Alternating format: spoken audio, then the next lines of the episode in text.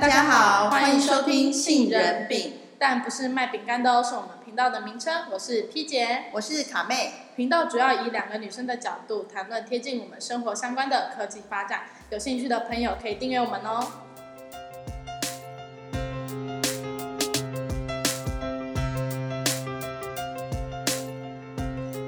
大家好久不见啦！又到我们两周一次的 Podcast 时间啦。那上一次我们记得我们那时候讲的振兴券，然后如何使用，然后跟它使用在可以使用在哪些地方嘛？那那时候其实七月一号就开始预购，然后七月十五号就开始领了。对，卡妹，你领了吗？唉，我当然还没领啊！说说实在的，我自己这样，我们这样做 Podcast，我竟然还呃忘记了时间要去预去网络上预购，或是。信用卡就算了啦，因为信用卡我抢不到那两万名。现在纸本的部分，我又了又没有那个美国时间，毕竟我是可怜的上班族，要 要好好的就是工作嘛，没有办法去排那个去邮局，排队。对啊，而且邮局有分单双号，有分流制哦，所以还没有去邮局领的呃听众朋友，记得要注意一下，哎，哪天是单号，哪天是双号，再去邮局领呃领取这样子。那所以，我邮局就放弃啦这条线。不过，我还是要领纸本啊。我现在知道健保快通，就是我们口罩预购的那个 app，它里面有一个那个，呃，不过要记得 app 要更新才会有。它有一个三倍券的呃验证，可以到里面去领纸本，然后是从超商。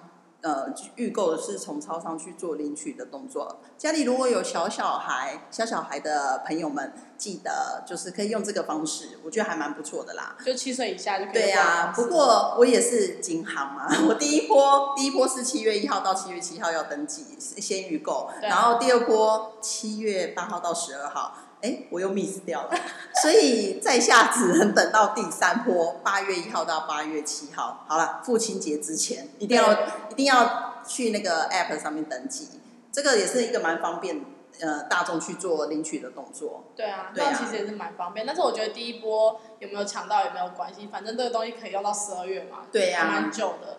但其实陆陆续续很多人都会推出不同的优惠，是我觉得就是还是可以多看，然后再决定要使用哪一个方式这样。的的确，不然，哎，反正反正我现在八月领出来，我也还没想到我要买什么嘛，就是、父亲节大餐啦。啊，哦，父亲节那要看那家店有没有在使用这个部分。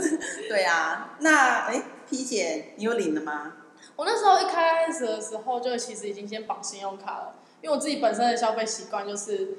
可能信用卡还是居多，然后用现金的话容易忘记，所以那时候我就说、嗯、啊，那就绑信用卡好了。但是我就觉得就是这样子，其实就是依照每个人消费习惯不同，可以去决定嘛。对呀、啊。对啊。然后那时候就是不知不觉就花了。你已经买了。我就那时候去百货公司跟朋友逛街的时候就，就嗯，就失手了。哦、也是啦，你就是像那个电视上最近哦哈，那个那个什么夜市，哪一间夜市，然后哎一个晚上就净赚什么四十二万，对，吓死人了。你也是其中的一个消费族群吧？我可能是百货公司的消费族群。对对对，百没关系啊，百货公司我们可以等到哎周年庆的时候。没有，他现在就是那个资本，那就是拿资本买三千，直接送你一千呢。对呀、啊，那这样很好啊。可是我想说，等到十月、十一月周年庆开打的时候，一定更热了。哦，对，那时候可能还有其他新的优惠，大家都可以再看看嘛。对呀、啊，那你看现在持续关注。对啊，那你现在现在看，我们现在网络那么发达的时代，就大家取得资讯的方法，就是已经不局限在呃某一种形式上面了。那依照每个人的需求，可以选择就适合自己获得资讯的媒体嘛。嗯、那因为像你刚才讲的，就什么资本领取，然后邮局单双号，因为像我自己本身就是不。不领纸本，所以我根本不会去注意那个讯息，就很容易 miss 掉。的确。对啊，然后也要看每个人，就是呃喜欢平常用什么样的东西，像什么易放券啊，我不知道大家知不知道。哦，说到易放券，我又是，我又是那个漏漏死掉的那个 miss 掉的的朋友。我今天看到他公布的呃尾数号码。哎，我都有中哎、欸，我们家的人都有中，可惜都没有去登录，好吧？嗯，下次要多哎、欸。不过听说他有第二波啦，对，他有第二波，好吧？大家就是多多加注意一下，我一定要好好关注一下。对啊，那你看这样子很常出现，就是我们其实资讯很常不一的状况下，那每个人就是。嗯，可能你获得你的资讯，我获得我的资讯，但是我们两个其实彼此不讲，我其实也都不知道。对，没有交流的话都不晓得。对啊，就是资讯其实非常不一。那我们每个人就是对于媒体给我们的资讯，我们通常都只是哦接收，但是也没有去思考，也没有去判断说啊、哦、他这样子是对的吗？他这样子是好的吗？这样，嗯，因为毕竟就是现在就是可以从各个媒体然后去取得这些资讯嘛。那除了我们最常看到传统媒体之外，那我们还可以获从哪些管道去获得这些资讯呢？嗯，传统媒体不外乎就是，哎，最以前呃阿公阿妈年代那种，就是可能报章杂志嘛，对不对？对。然后再后来有广播的诞生嘛，然后呃广播之后就是电视嘛，电视比较普及了之后，哎，就是大家都看电视来这样获得，对对对。啊，报章杂志的话就是，哎，可能阿公阿妈去外面运个动啊，然后回来的时候买，对，顺便买一份，对。以前时代都是大概都是这样买报纸，会看报纸的部分。对啊，其实因为电视还是算比较普及，因为大家回家可能懒得拿手机的时候，还是打开电视就可以直接获得最新的。对啊，而且以前要 follow 那个呃新那个看天天气天气预报，我以前好爱看天气预报，就是呃固定那个时段，晚间新闻结束大概七点五十五分到呃整点的时候啦，那个时间点就要去。啊、嗯，开始看，哎，还是中式华视，看选哪一台，看那个就是注目那个。气象的部分，气象播报。那以前嘛，啊、那现在可以很多方式都可以获得。啊、你看，这个手机拿出来，然后就可以去查一下气象预报，然后看一下隔天的天气怎么样，而且都莫名的准确，然后对啊，现在准确率其实蛮蛮高的。现在蛮嗯，就是你找 app，嗯，有的是 app 啦，有的就是手机，对对，手机本身内建的天气就有一个天气可以看的，对，对就是其实还是蛮准的，对啊。那除了传统媒体以外，像我们刚才讲到，就是从网页上可以获得一些资讯，那些其实都属于新媒体的部分。嗯，对啊，新媒体本身就是一个可以从网跟透过网际网络的方式去获得资讯的一种管道，嗯，就是比较新的啦，就大家可能现在最常使用到的。还有一些什么数哎数位电视吧，对不对？对啊，数位电视啊，手机、电脑，其实这些都是所谓的新媒体。那其实新媒体下面还衍生出一个叫所谓的自媒体。那自媒自媒体其实是大陆的用语啦。那英文是 We Media，也是就是所谓我们的草根媒体，然后就是我们很常在说的，就是所谓的个人媒体。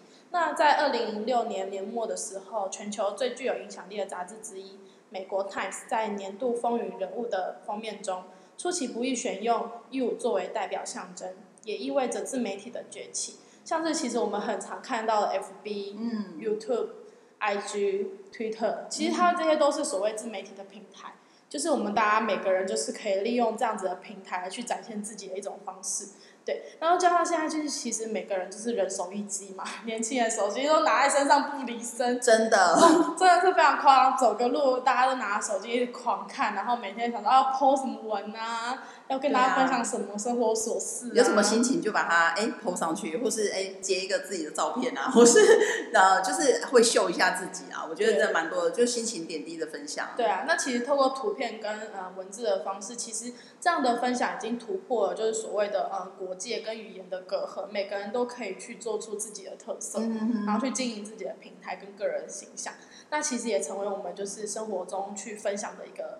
一个管道嘛，对不对？一个管道是所谓我们所谓的自媒体。哦，这样子，那这样就让我想到，在台湾，台湾我们熟悉的自媒体，哎，我想莫过于应该就是部落格当先的吧，对不对？对，部落格应该是很早之前。对，它是最早台湾的呃开始出来的那个自媒体的部分。那部落格它其实最开始就是它其实就是呃 web blog，也就是网页的记录档，像是台湾最早。应该就是无名小站吧，这个我还有听过。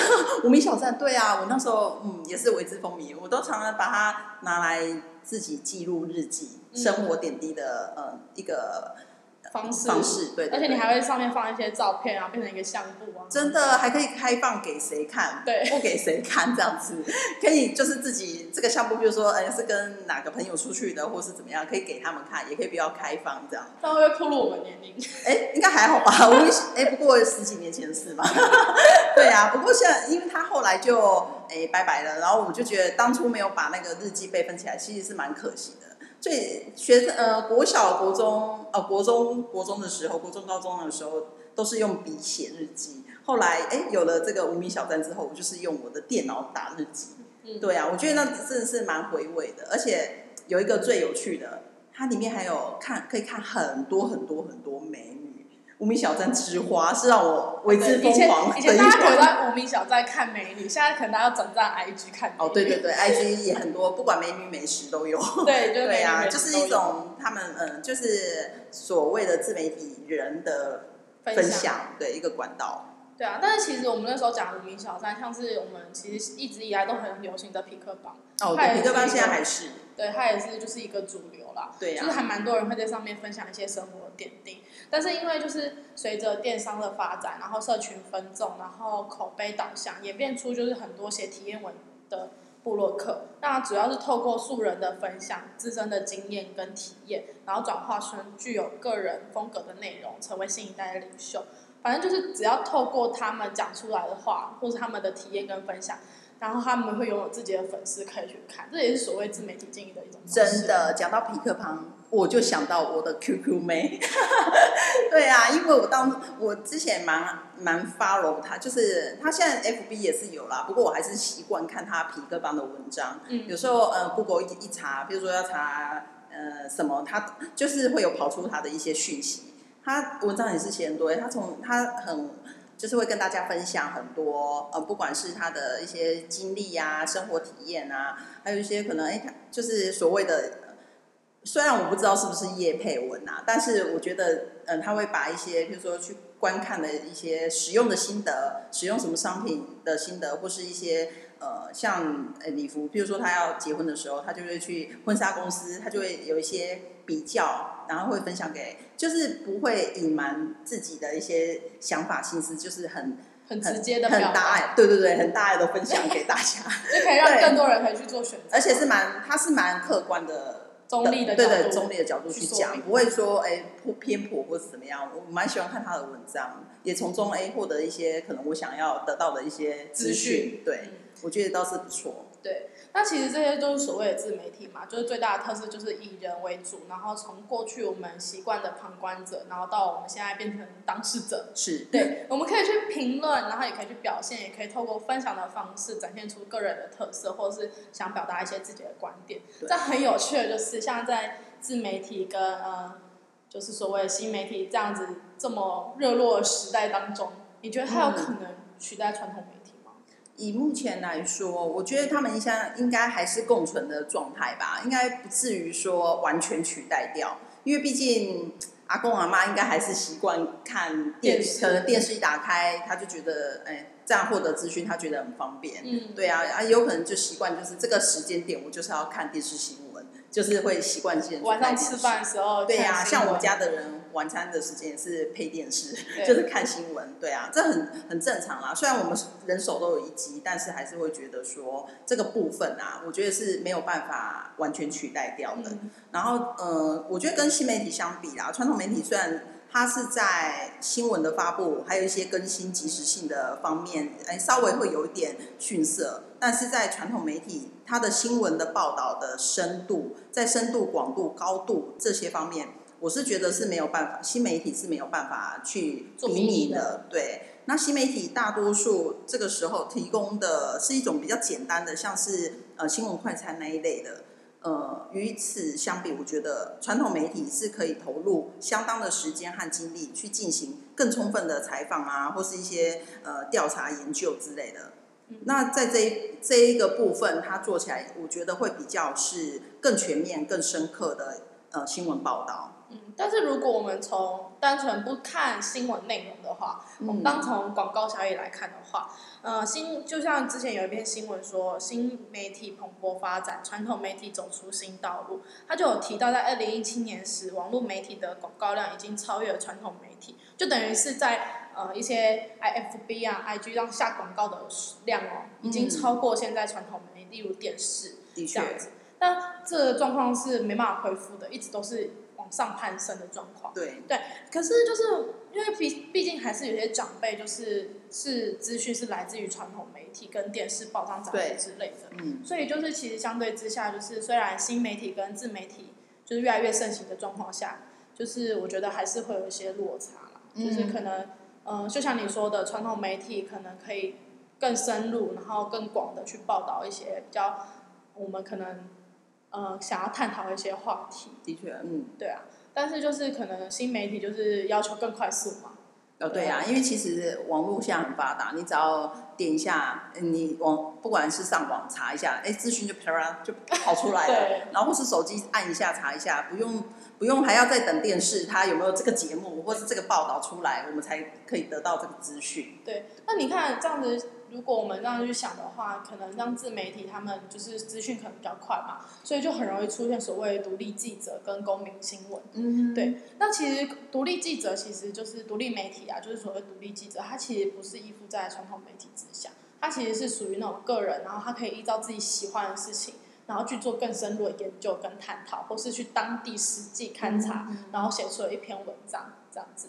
然后像是公民新闻，我相信你很常提到爆料公司哦。那个其实我诶、欸、FB 也是会 follow 一下，对啊，他其实蛮多蛮多人诶、欸，可能在生活周遭看到了什么不爽、不公不义的事情，就会来拍起来，马上就爆料，就上其实就是那种非专业的传统新闻播。就传播者，那他其实通过就是大众媒介、个人通讯工具，就是向社会发布自己在特殊时空得到的资讯。嗯、例如说，我们现在身处在新北市的板桥区好了，那板桥区可能那个地方发生什么事情，他可能哦，就手机一录就上传到 FB，然后大家都看得到这样子，其实就是所谓的公民新闻。那虽然就是。这样的状况下，其实就是独立媒体啊，跟公民新闻越来越崛起。但是其实我们也不能说，就是独立媒体的专业度不在传统媒体之下，它其实是在只有可能在他们之上的。嗯。那相反的，因为传统媒体它的经营其实是越来越辛苦，因为它其实是什么？我们其实知道，可能新闻最大的广告收益就是。就是收益来源就是广告嘛，下广告啊，应该是他们最主要的来源。我在猜，对。那因为他们经营越来越辛苦，所以会减，开始逐渐减少一些地方记者的人数。那因此，独立记者在这部分可能可以更能掌握传统媒体无法触及的部分，例如我们真的很想知道的环保议题。对。对，然后或是更探入，假如说某一区的某一件事情，那其实独立记者可能可以更完整的去。掌握到这些资讯，然后就把它报道出来。嗯、我觉得这还是有落差的。的确是，那也由于以前我们其实呃早期取得资讯啊，也不是很容易啦。那呃传播传媒媒体的部分，它的。综合性新闻，因为早期传媒的部分，它就是哎，你开电视，它就是比较全面性，对什么重，它在这一块市场上是有优势，因为毕竟那个时候的一些得到资讯的平台并没有那么多，因为那时候网络其实也没有那么普遍，也没有那么普遍这样子，所以现可是相对现在呃，可能一上网就可以找到很多资讯，然后又可以触及到很多哎，可能传统媒体上我们可以。不见呃，可能传传媒上不见得能够取得的资讯，就有不同层面的报道，在一般的媒体媒介我们都可以取得。那相对这样促使这个传媒的的综合性的那个就会比较如实了。对啊，但是我觉得这个也是真的是有好有坏。但是我觉得就是大众媒体，其实，在这样的时代的变迁下，他们其实应该要做出一些自己的风格。然后像是之前就有那个陈顺孝教授，其实就举出像联合报的名人堂，他其实就是透过所谓自媒体的方式去呈现新闻，或者将他们擅长的内容做到极致。像是纽约时报跟华盛顿邮报，他们将就是政治跟经济做到具有权威性，就是把某一个主题做到就是我。可能想要看政治，我就是特别去看你这篇新闻。对我想要看某个名人什么东西，我就会去看你这个新闻。对我觉得如果他们可以朝这个方向去前进的话，多少可以抓住一些呃年轻的观众的眼睛，而不是只限于就是可能呃老一辈的家长啊，或是老一辈的哦就是家里的长辈这样子的眼球。对，的确是。黏着性会更高一点，然后自己更对啊，时代在变迁，呃，难免这呃。传媒的部分如果有稍微有一点改变的话，相信哎青菜萝卜嘛各有喜好，相信还是会得到一些呃爱好者的支持这样。对啊。那其那现在年轻人其实我我相信我们现在年轻人我们的获得的资讯啊，大部分都是来自于自媒体吧。如果你这样子来说，对或新媒体的部分，不管是从 FB 啊、IG 或是 YouTube 哦，那自媒体嗯你觉得为什么会这样子崛起呢？嗯，我之前就有看到一篇新闻，他是说自媒体串起成为传统新闻的劲敌。他其实文章内就有提到，就是根据二零一九年的 Nielsen 的媒体大调查报告指出，有六十四、六十八点六十四趴的受访者表示，基本上不会去看报纸。我觉得这应该大部分就是年轻人啦，因为现在 现在年轻人可能更倾向就是用 PC、手机、平板电脑等，就是新媒体的平台，就是去获得最新的资讯，而不是去购买报章杂志，甚甚至是连电视都不太会看。对，对我觉得就是这是大部分年轻人趋势，所以加上就是可能传统媒体它为了想要求快。然后出现了先发布报道，事后发现资讯有误，再进行修改更新的例子。因此，台湾社会会对于传统新闻的信任感逐渐下降。嗯、可能像是可能之前他可能看到民众发了一篇呃可能地裂的文章好了，嗯，然后想说哎，那这个是不是是不是真的？然后他可能也没有真的很认真去求证，就发布了这篇新闻。但是事后发现不对之后，他又去做修正。这样的状况其实会误导民众。对啊，但是我不是说每一个都是这样啊，只是可能就是某一些例子越来越多的时候，就会导致一些民众他对于信任感会逐渐降低。的确是。对啊，那其实我觉得就像是可能自媒体或新媒体的好处，它其实就是可能是以人为出发，新媒体可能就是大家随手一播就放上去了嘛。没错。那自媒体它其实是以人为出发，所以它可以依照自己感兴趣的议题或是呃想法。然后去做讨论，或者是做发想这样子，嗯、所以其实它也不要求即时性。然后观众也可以自己选择自己喜欢的议题做观看。像我可能之前就会比较常看 YouTube 的话，就是可能自七七七七七，嗯，对，因为它其实就讲一些时事嘛，探讨时事。那他那他的新闻就是他的那个 YouTube，其实我觉得就是可能在我看新闻的时候，它更能整理一些出重点。哦，对。对，就是可能新闻就一则一则这样播下去，但他不会可能特别讲述这件事情的细节。对，但是我觉得像有些 YouTube 啊，或是一些 FB 的评论者，他们其实是会特别去整理这些东西，变成一篇呃独立完整的报道，然后让我们去看。其实我觉得最大的差别应该是自媒体他们会呃发表自己的意见跟想法，但是在传统媒体上，呃，因为新闻播报者他没有办法说加入自己的一些主观意识。的意见啊，以早期我们看新闻都是这样，他呃新闻那个主播他也不可能讲说，哎，对于这篇新闻他有什么想法或是看法这样，大部分都是自媒体，像目前自媒体，因为呃人我们就可以自己发声嘛，对都是这样，对，可以比较呃可以比较大无忌的阐述自己的想法看法之类的，我觉得这是蛮特别的啦。对，哎，那你觉得为什么现在有这么多人开始经营我们所谓的自媒体呢？那透过经营自媒体的部分。呃，会有什么样的好处坏处？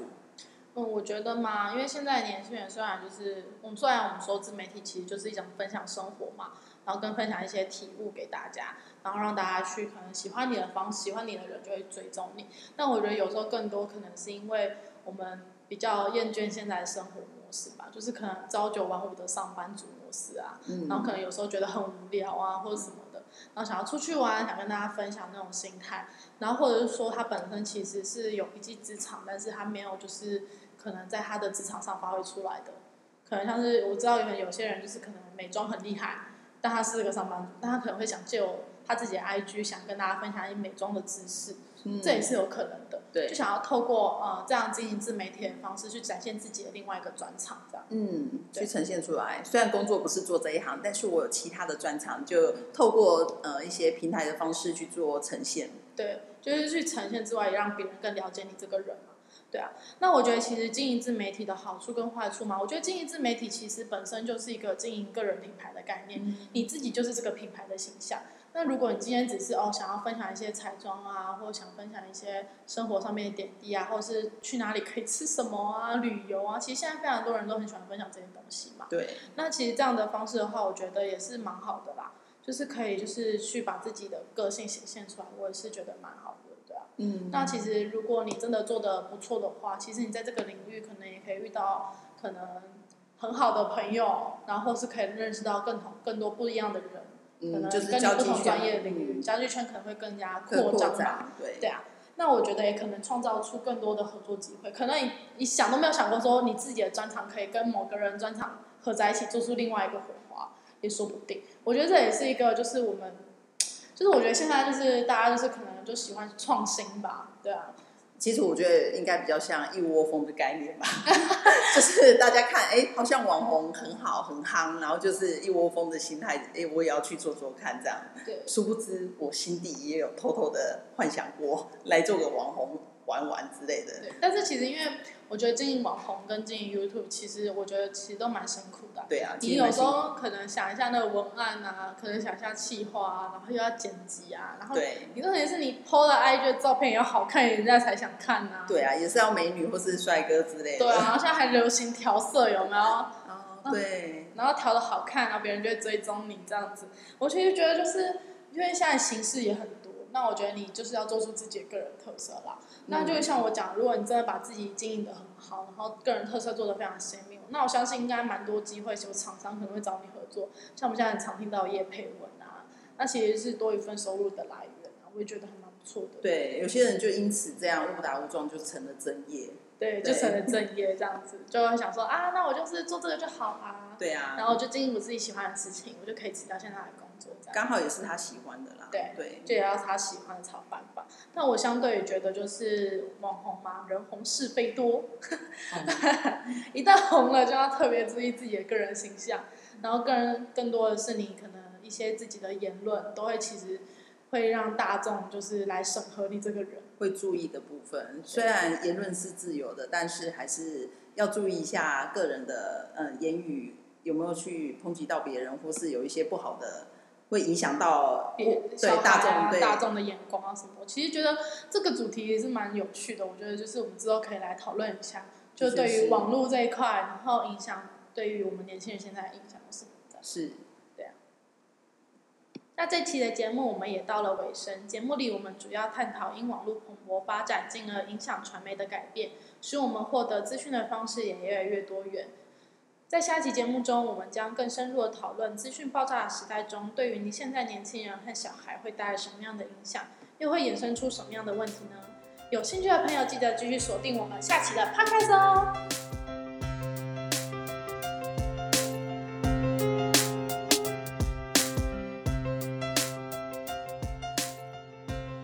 喜欢我们的朋友记得订阅哦，也欢迎追踪我们的粉专杏仁饼铺。粉砖上我们都会及时更新活动讯息。如果你有任何想法，都可以留言跟我们说，多多给我们回馈吧。另外，我们每集的 Podcast 内容都会更新在官网，欢迎多来逛逛走走，留下你的足迹吧。网址是 www 点 aglen 点 com。我是 P 姐，我是卡妹，我们下次见喽，拜拜。